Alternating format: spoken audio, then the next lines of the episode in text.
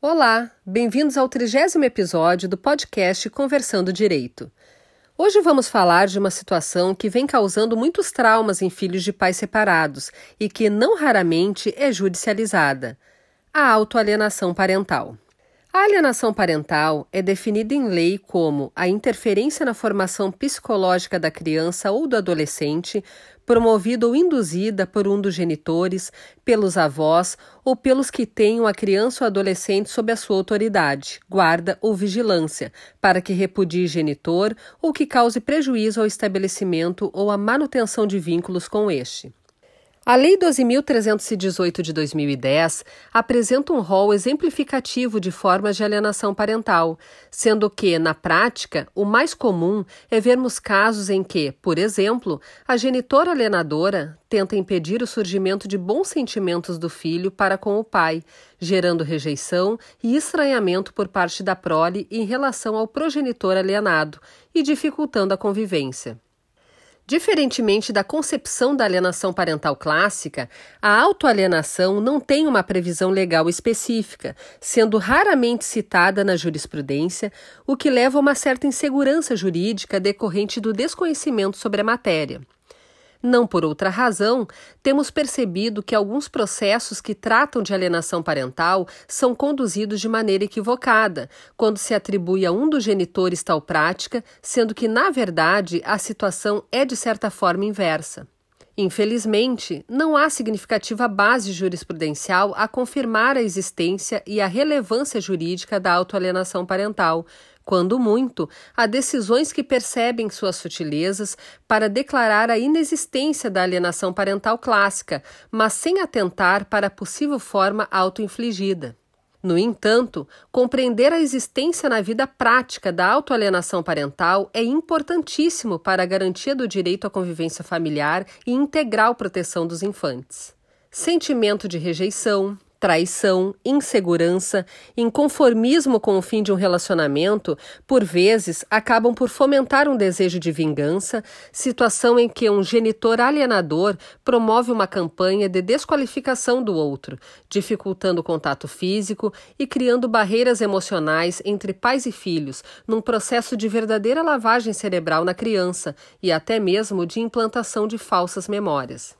Nos casos da alienação parental autoinfligida, por outro lado, a eventual reação de rejeição por parte dos filhos surge de forma espontânea, como decorrência de atitudes do próprio genitor alienado, o qual, por vezes, transfere à criança ou adolescente a culpa do seu próprio afastamento do processo de formação e criação. O problema normalmente tem origem na forma agressiva ou excessivamente rigorosa com que o genitor alienado trata o filho, ou por tentar forçar a convivência com a nova família que formou após o fim do antigo relacionamento, e por vezes com a própria pessoa identificada como pivô da separação dos pais.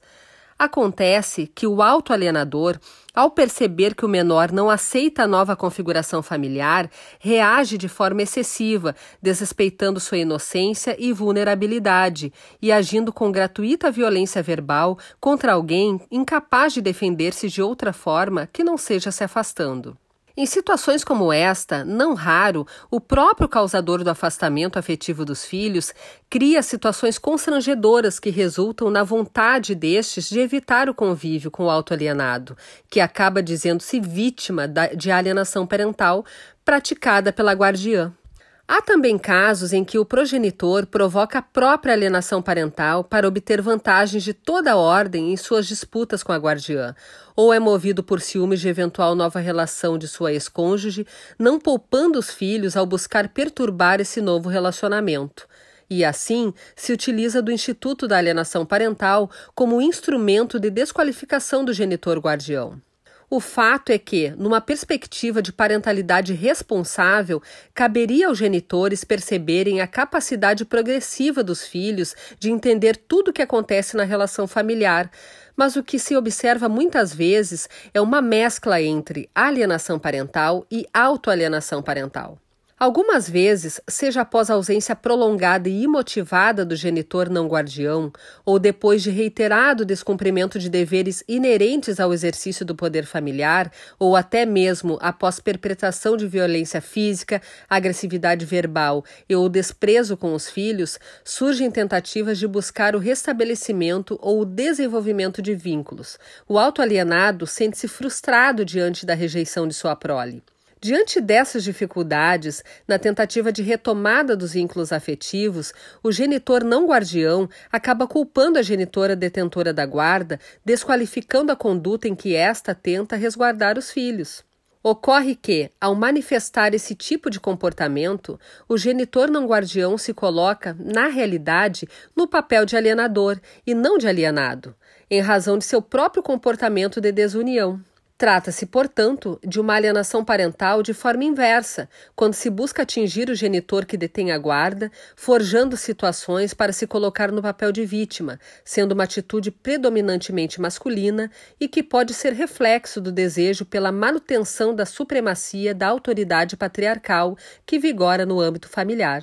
Outros exemplos observáveis ocorrem em casos de infidelidade conjugal, determinantes na desestruturação da família e que, quando descobertos por filhos adolescentes, podem acarretar mágoas e ressentimentos.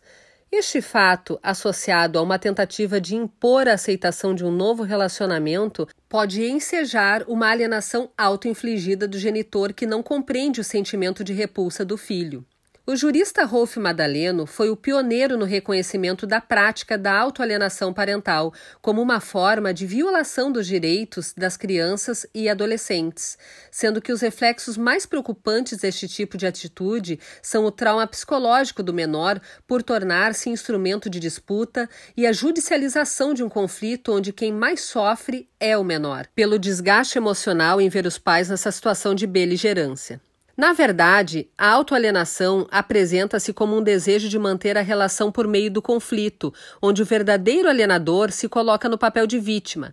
por tudo isso, é preciso muita atenção e cuidado para lidar com sinais de alienação parental, por meio de estudos da equipe interdisciplinar, para que sejam analisados os reais sentimentos que a criança e o adolescente manifestam e suas respectivas origens, sendo esse o ponto-chave para a identificação deste tipo de problema no seio da convivência familiar.